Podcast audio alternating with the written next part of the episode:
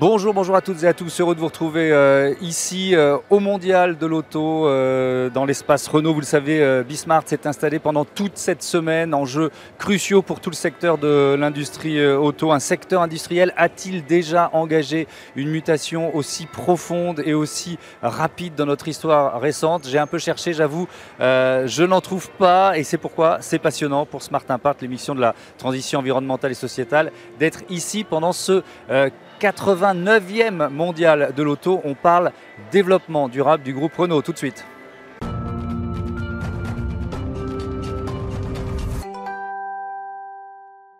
Bonjour Claire Martinet, vous êtes la directrice du développement durable du groupe Renault. Alors, euh, je vous avais reçu euh, à Bismart, un peu chez moi, et maintenant on est chez vous. Donc, merci de, de, nous accueillir. C'est vraiment très sympa. Il y, a, une question qui est assez centrale pour commencer, qui est un peu évidente, mais le développement durable, moi je continue de dire RSE, à quel point c'est stratégique au sein du groupe Renault aujourd'hui?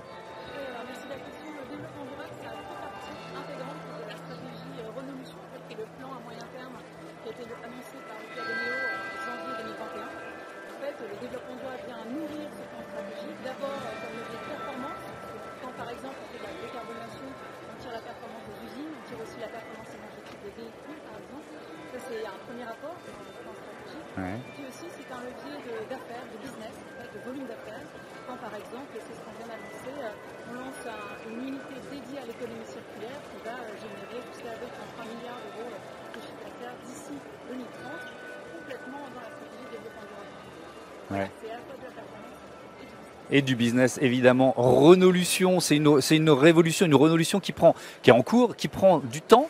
Combien de temps? C'est-à-dire qu'il y a des stratégies, il y a des étapes qui sont prévues d'ores et déjà? Oui, oui, tout à fait. On a trois grandes étapes euh, dans la renolution. Oui. d'abord euh, la résurrection. En fait, Lucas, je crois qu'il l'a dit ce matin, on revient un peu des morts. Hein. On a euh, passé un assez compliqué de redressement de l'entreprise qu'on a dépassé aujourd'hui. Là, on rentre plutôt dans la phase de rénovation, on est dans une montée en gamme, on sort des véhicules, on entre d'ailleurs beaucoup en France. Hein. on vient d'annoncer 9 véhicules entrés sur la chaîne de valeur et dans la production en France d'ici 2025. Et puis, on va l'année prochaine, 2024-2025, plutôt 2025, on va rentrer dans la phase révolution. Où là, on passera dans euh, une. Euh, j'aime bien dire ça aussi, c'est un groupe auto qui fait de la tech qui fait de l'auto, et là, on sera dans les nouveaux business aussi, au-delà de la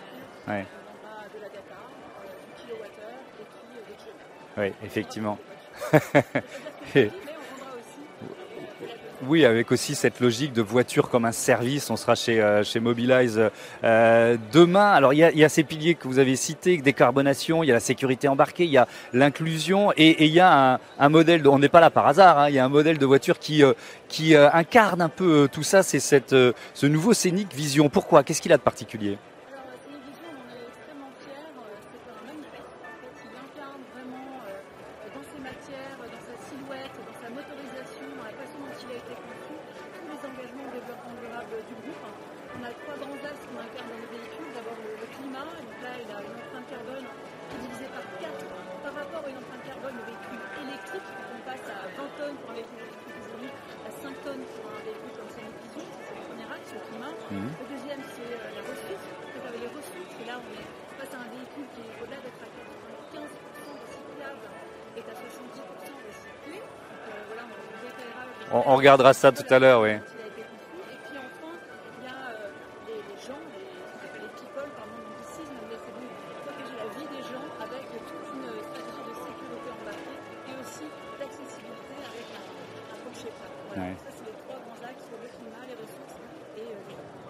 Alors, quelques chiffres sur ces objectifs de décarbonation. Euh, euh, diminution de 22% de l'empreinte carbone des véhicules par rapport à 2010 et 100% de voitures Renault électriques, évidemment, ça c'est l'objectif 2030. Je, reviens sur ces 22%, sur cette réduction sur une décennie.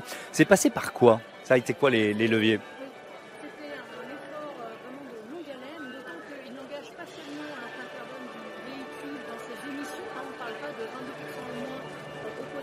Oui.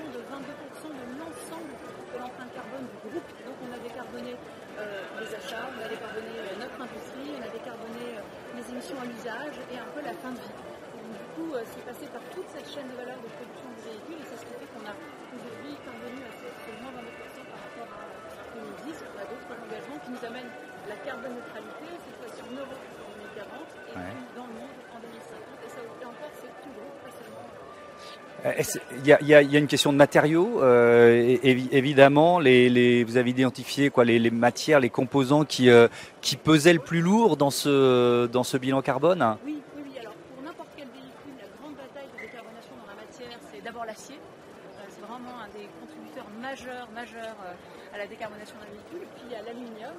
Et puis, au fur et à mesure qu'on passera à l'électrique, il y aura toujours cette bataille de l'acier et l'aluminium, mais euh, le poids va se déplacer petit à petit vers la batterie. Puisqu'une fois qu'on aura éliminé les émissions euh, qui sortent du d'échappement, eh bien, il faudra s'attacher à la décarbonation de la batterie et de l'électricité qu'on utilisera pour recharger cette batterie. Autrement, c'est plutôt bien logé, l'électricité nucléaire, c'est une électricité euh, considérée comme durable, donc euh, ce sera bon. Mhm. Et euh, les décarbonation de la batterie, c'est aussi ce qui fait qu'on a localisé notre production en France de la batterie avec des partenariats qu'on a annoncés qui font qu'on aura une batterie décarbonée à hauteur de 35% en 2020. Et on parlait de, de- de cet enjeu gigantesque de, de la batterie avec notamment Vercor euh, et cette gigafactory qui est, qui est en, en- en pré-construction, on va dire, à, à- à Dunkerque. Et évidemment, c'est un, partenariat très important pour, euh, euh, pour, Renault. Alors justement, comment vous embarquez la, la filière? Comment vous embarquez, par exemple, vos sous-traitants euh, der- derrière vous? Parce que euh, quand Renault euh, lance une telle Renaulution, euh, il y, y a beaucoup de monde derrière qui doit suivre. quoi. Voilà, oui, oui, alors euh, c'est d'abord euh, une transformation des compétences. C'est pour ça qu'on s'est doté euh, d'une nouvelle structure qu'on a appelée la Renault Université.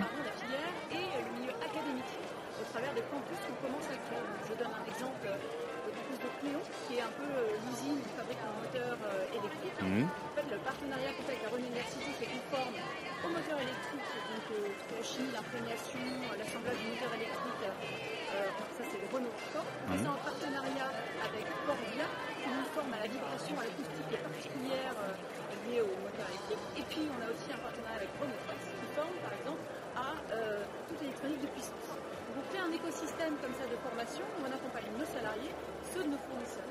Ouais. Et on a annoncé ce matin, mais au-delà de cette formation, on va aussi accompagner la conversion et la formation des salariés, des fournisseurs en difficulté. Là, c'est un- une association qu'on lance euh, avec ADECO. Donc, partenariat avec ADECO que vous avez annoncé effectivement euh, dans, dans cette euh, matinée ici au Mondial de l'Auto, qui consiste en quoi si on rentre un peu dans le détail?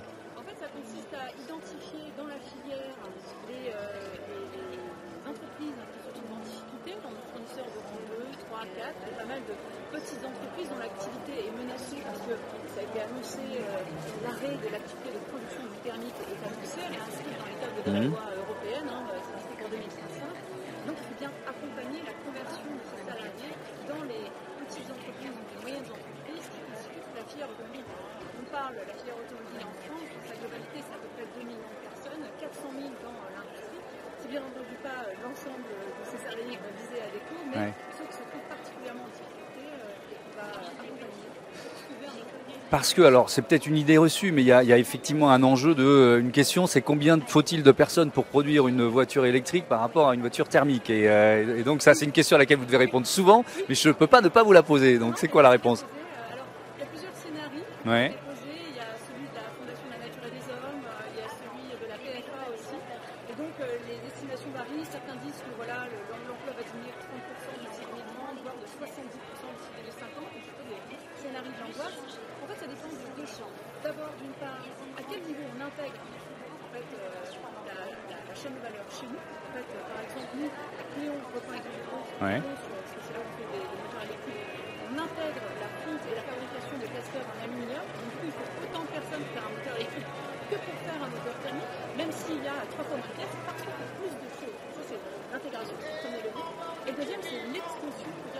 On est présent dans toute la chaîne de valeur. Et là, on sort, et c'est là, c'est toute le- l'élan de la révolution, c'est de sortir de l'assemblage et la production de véhicules électriques et d'aller plus loin dans la chaîne de valeur. Amont, par exemple, la production de la batterie, vous évoquiez Vercor tout à l'heure, Mhm. euh, mais aussi euh, le casing, euh, le battery management system, enfin, tous les composants de la chaîne de valeur des véhicules électriques. Et puis, en aval aussi, avec l'économie circulaire, comme on fait par exemple avec Future Ismo. Mhm.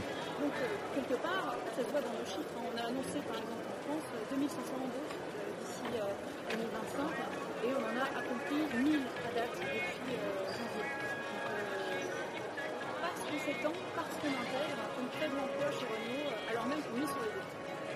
alors restez avec moi, on va continuer de découvrir cette euh, euh, scénique vision, puisque vous nous l'avez dit, voilà, c'est un peu la voiture symbole de, tout ce que le groupe fait, invente, imagine pour réduire au maximum l'impact carbone de ces modèles.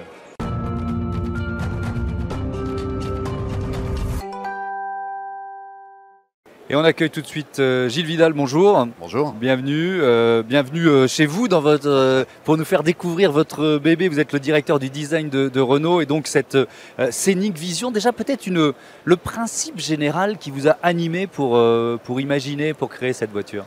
Alors le- cette voiture a plein de messages différents en fait. Sur l'extérieur, bah, c'est un, un- une preview, si je puis dire, de, de la future scénique de production. Et l'intérieur, lui, se, se projette dans un futur plus lointain. On imagine un cockpit comme ça en 2028, plus ou moins. Euh, donc il y, y a plusieurs niveaux de lecture dans cette- ce véhicule. Mais l'axe qui nous a euh, guidés, c'est tout ce qui est développement durable, euh, que ce soit au niveau des matériaux, de la conception, euh, de l'inclusion. Et c'est ce qui a vraiment nourri euh, ce, qui a- ce qui est la source de ce- de ce projet. Claire Mertinet nous a donné quelques chiffres tout à l'heure qui sont assez impressionnants sur le, la recyclabilité. Euh, et donc on dit ces chiffres, super, tout le monde est content, sauf que c'était un sacré défi pour les atteindre, j'imagine. C'est un sacré défi parce que euh, faut imaginer quand on fait des- un petit effort sur euh, une- un matériau, sur quelques pièces, c'est une portion infime de la, de la, d'une automobile finalement. Et donc pour arriver à des chiffres spectaculaires justement, pour Ouais. arriver à, à peser dans l'effort euh, sustainable, dans l'effort euh, de développement durable, il faut accumuler euh, euh, tout un tas d'idées, les additionner pour commencer à faire la différence. Donc on, a creusé toutes les pistes imaginables, que ce soit sur les techniques de peinture, les processus, la manière de recycler le matériau, la logistique des pièces. pour réduire l'impact environnemental de la logistique même des pièces. Donc il faut jouer sur tous les tableaux pour qu'au final on ait une action qui ressemble à quelque chose en Ouais. Euh, Claire Martinet, je vous redonne le, le- le- le micro parce que euh, vous, vous l'avez évoqué tout à l'heure, mais pourquoi c'est important qu'il y ait un... Ma question, elle est basique, elle, est- elle va vous sembler peut-être un peu, un peu ridicule, mais pour vous, pour porter les enjeux du développement durable, qui est comme ça un, un objet, une voiture, qu'on puisse la rentrer dedans, la toucher, se dire tiens, tel ma- vous allez nous le faire visiter, un tel matériau, il est comme ci, il est comme ça. À quel point ça porte vos arguments? Alors, euh, vraiment, au-delà du fait de- du symbole, en fait, de l'icône que ça peut représenter, de Ouais. le faire un objet, en fait, dans la, la gouvernance, le management d'une entreprise automobile, le fait de faire un, un- un- un véhicule de cette manière, ça tire, en fait, ça, Ça- tire le ça de entraîne les l'entreprise. équipes, quoi, Avec, voilà, avec sûr. Gilles aux avant-postes qui, euh, avec ses équipes, sont extrêmement innovantes, vont Mm. chercher des startups, vont chercher des petites entreprises de la filière ou de l'écosystème, soit de l'économie circulaire, soit de la décarbonation ou de l'hydrogène, pour aller trouver des innovations qui sont pas euh, qu'on peut pas encore mettre à l'échelle, mais qui par contre peuvent vraiment s'incarner dans un véhicule. Mhm. En fait, ça, ça montre que c'est possible. C'est comme un- une espèce de démonstration et que euh, à terme on pourra le faire. Donc en fait, c'est comme un projet pilote qui derrière pousse et tire l'ensemble de la gamme euh, Renault. Et d'ailleurs, les objectifs qu'on a là, enfin les objectifs, pardon, les chiffres qu'on a là de recyclabilité, de recycler, se transforment en objectifs pour euh, les véhicules Renault dans les années à venir. Ouais. Voilà. Bon, allez, on commence la visite. Pouvez reprendre le, micro. Euh, Gilles, peut-être pour, pour commencer avec cet habitacle-là, euh, en, quoi il est euh, inédit euh, C'est quoi le, concentré d'innovation là, que vous nous proposez Alors, alors, il se passe plein de choses dans, dans cet habitacle. Si on parle de- d'ergonomie déjà, on, imagine volontiers qu'en 2028, euh, il y ait de plus en plus de fonctions, euh, de plus en plus d'équipements. euh, et il faut travailler à des interfaces qui rendent euh, l'approche, l'ut- l'utilisation plus aisée, plus facile, plus intuitive. Parce qu'on veut garder l'attention du conducteur sur la route et pas forcément dans les écrans. Et donc euh, l'effort qu'on imagine devoir faire à cet horizon-là pour faciliter l'attention, ne pas perturber, détourner l'attention du conducteur. Alors on peut imaginer aussi que certaines euh, fonctions autonomes permettent aussi d'alléger cette charge-là, mais, Ouais. mais voilà, il y a un effort déjà sur l'interface euh, homme-véhicule et la manière de, de- de piloter tout ça, euh, y compris dans les fonctions d'infotainment ou des, des choses comme ça. Après, le côté euh, transparent là, de ce, poste de conduite, bah, c'est un peu une, métaphore, une image qui dit euh, aujourd'hui, quand on essaie de cacher un maximum de choses, ça veut dire qu'on crée des pièces pour les camoufler, pour faire des pièces d'esthétique. Euh, et ça, ça a un coût, ça a un poids environnemental. Est-ce qu'on ne peut pas réduire ça, accepter de voir la technique et de moins la camoufler. Et, de, là où il y a deux pièces aujourd'hui, peut-être il n'y en aurait plus qu'une demain. Hmm. Donc c'est un peu une, métaphore qui, qui, raconte un peu cette, cet effort, cette réflexion de simplification et d'assumer de voir des choses euh, réputées pas jolies, mais qu'on peut rendre jolies, plutôt que de les cacher avec une, deuxième pièce. Voilà. L'aspect techno, euh, c'est pas de la techno pour de la techno, c'est de la techno qui permet d'atteindre les objectifs dont on parlait? Alors tout, à fait, la technologie elle est au service d'une intention, elle est au service de, de, réussir quelque chose qui est de l'ordre du progrès. Euh, donc il y a une démarche esthétique évidemment dans un objet comme ça, une démarche design, mais le design c'est plus que l'esthétique, c'est le sens du progrès en fait. Donc euh, euh, si on observe la couleur qu'on voit par exemple dans l'habitacle là partout, ben, c'est pas de la couleur, c'est de la diffraction de la lumière, c'est pas du pigment. Quand on parle de pigment par exemple, ben, il y a toute une chimie, il y a toute une filière qui fabrique du pigment, qui elle-même euh, consomme de l'énergie, qui elle-même est polluante. Et on s'est dit, ben, on, va, essayer d'activer la couleur sur ce véhicule euh, en n'utilisant aucune technologie ou technique euh, polluante ou qui utilise une chimie particulière. Donc là, c'est la diffraction de la lumière. C'est gratuit, entre guillemets, c'est de la diffraction de la lumière. et puis ensuite, il y a les écrans dans lesquels on peut avoir des couleurs sans, que, ce soit de la matière quelque part, et la lumière d'ambiance. Donc voilà trois manières de faire de la couleur qui, ne va pas chercher une chimie et une pollution qui va avec, hmm. par exemple. Euh, Claire Martinet, euh, petite question sur la, masse d'innovation que suppose, euh, que suppose cette renolution dont, vous parlez. Le, je ne sais pas, ce n'est pas une colle, hein, mais le nombre de brevets qui peuvent être déposés par Renault voilà, pour, faire évoluer les voitures, pour réussir cette bascule dont on, dont on parle. Oui, alors en fait, on a des budgets assez conséquents, notamment sur euh, la RD liée à l'électrification du véhicule. Hein, euh, et d'ailleurs, euh, là, on a un projet très très innovant qui prépare l'électrification d'après, c'est-à-dire est-ce qu'on peut imaginer pour un véhicule particulier une électrification couplée à de l'hydrogène, alors qu'aujourd'hui ce pari, par exemple, il n'est pris que sur les véhicules utilitaires. Mhm. Et là, c'est vraiment quelque chose qu'on imagine pour après 2030, si le pari de l'hydrogène pour l'utilitaire prend et que le territoire est assez maillé euh, pour euh, accueillir euh, un véhicule électrique et hydrogène pour un particulier. Et puis, il y a une autre série de grandes innovations qui sont liées à la connectivité du véhicule, à son intelligence embarquée et qui sert bien des, bien des, comment dire, bien des dessins, mhm. dont celui de la sécurité. Et de la préservation, de la protection de la vie des passagers à bord du véhicule. Et dont, Ça, on en avait parlé ensemble. Oui, tout à Pardon, fait. quand vous étiez venu sur le plateau de, de, Smart Impact. effectivement, cette notion de sécurité embarquée. L'idée, c'est quoi? C'est de. On parle souvent de charge mentale, mais c'est un peu d'alléger la charge mentale du, euh, du conducteur. Est-ce qu'on peut dire ça comme ça? Alors, euh, l'idée, c'est vraiment, c'est une approche très pragmatique. Alors, bien mmh. sûr, on se soucie du confort, on se soucie de la, la, qualité de conduite et de la qualité de l'expérience à bord. Hein. On ne va pas euh, bombarder le conducteur et ses passagers mmh. d'alarmes anxiogènes dans tous les sens.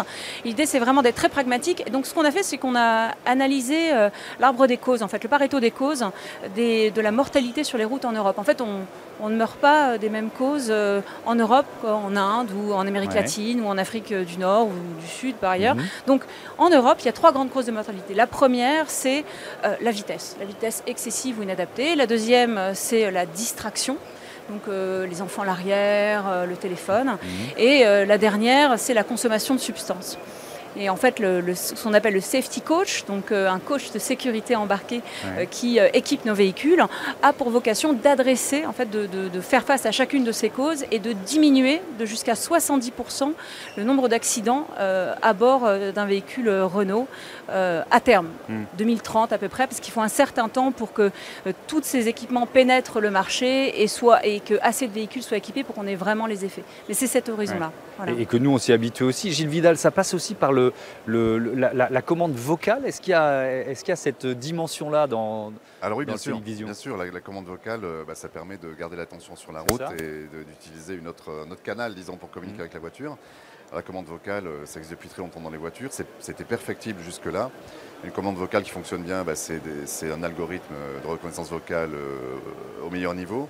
C'est aussi un micro, un microphone, comme, cela, de, très bonne qualité. Peut-être un, peu plus, un, peu, un, peu moins gros que celui-là. Un peu plus compact peut-être. un peu plus miniaturisé, oui. Mais en tout cas, de, très bonne qualité, parce que ça fait la différence également. Et à partir de là, ça devient un mode d'interface excellent, parce qu'on n'a plus besoin de détourner l'attention, plus besoin d'aller cibler quelque chose avec son doigt en le regardant. Euh, donc alors c'est assez complémentaire, c'est-à-dire que moi je reste persuadé qu'on a besoin d'un certain niveau de multimodalité. Donc des écrans tactiles, mais aussi du vocal, mm. et aussi peut-être des commandes au volant, qui parfois sont redondants, feront la même chose, mais selon le contexte dans lequel on se trouve, on va utiliser plutôt l'un ou plutôt l'autre, mm. et euh, intuitivement s'adapter à la situation. Alors si on parle des matériaux maintenant, vous nous l'avez dit tout à l'heure, euh, euh, il y a déjà 70% de matière recyclée, hein, c'est ça si j'ai bien entendu. Elle, est où le, Par exemple tout à le, fait. le, euh, baquet, là euh, Tous les sièges, là, sont en polyester. Alors, il y a du recyclé et il y a la capacité à recycler aussi. Oui, euh, la recyclabilité. La recyclabilité. Donc, il faut, dans la conception, rendre la recyclabilité aisée, la facilité, parce que le, recyclage se fera quand ce sera un business rentable pour quelqu'un, ou bien il y a des aides pour le, pour le faire. Hmm. Mais si les gens perdent de l'argent à, recycler des choses, Personne ça, le fera, ça arrivera en tout cas, ça mettra plus de temps. Ça mettra plus de temps. Et donc, à, nous de jouer, à nous de, rendre la chose aisée, aisée et rentable pour quelqu'un. Mhm.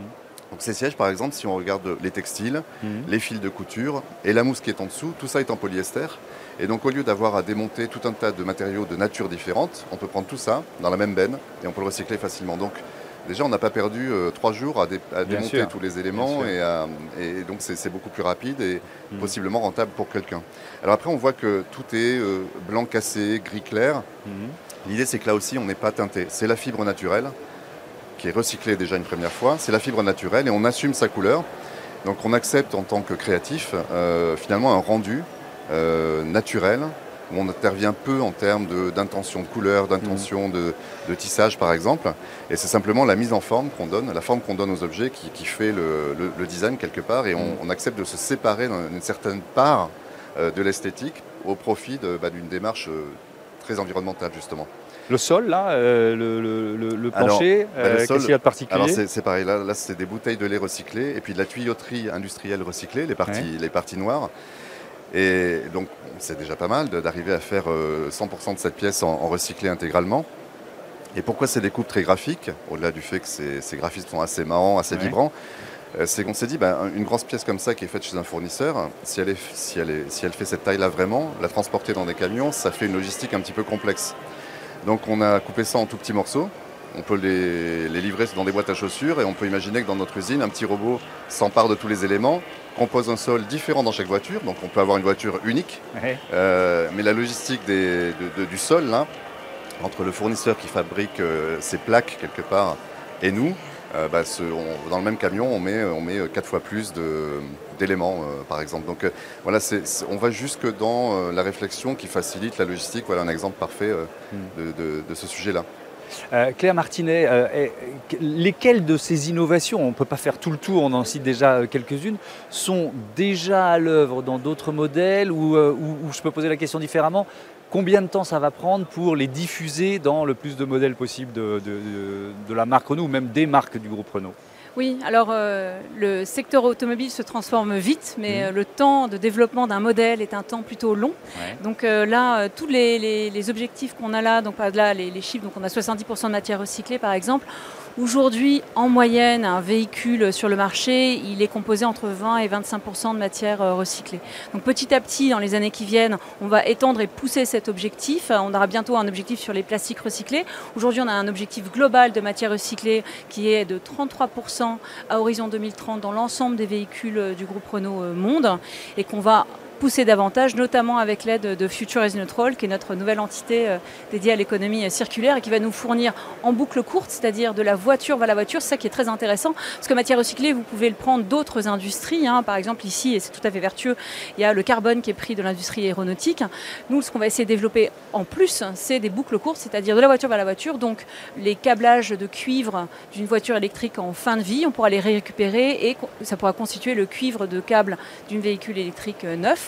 Pareil pour les platinoïdes, pareil pour l'acier et pareil pour l'aluminium, qui sont des grandes matières dans lesquelles on va euh, investir en matière de boucle courte. Mais ça veut dire que ces filières d'économie circulaire, elles, existaient parfois, elles étaient un peu balbutiantes. Euh, c'est quoi la logique consiste à, le, à, les réintégrer ou à les booster à ce point? Oui, alors bien entendu, il y, a, un faisceau réglementaire euh, qui, est là et qui est annoncé de, de longue date.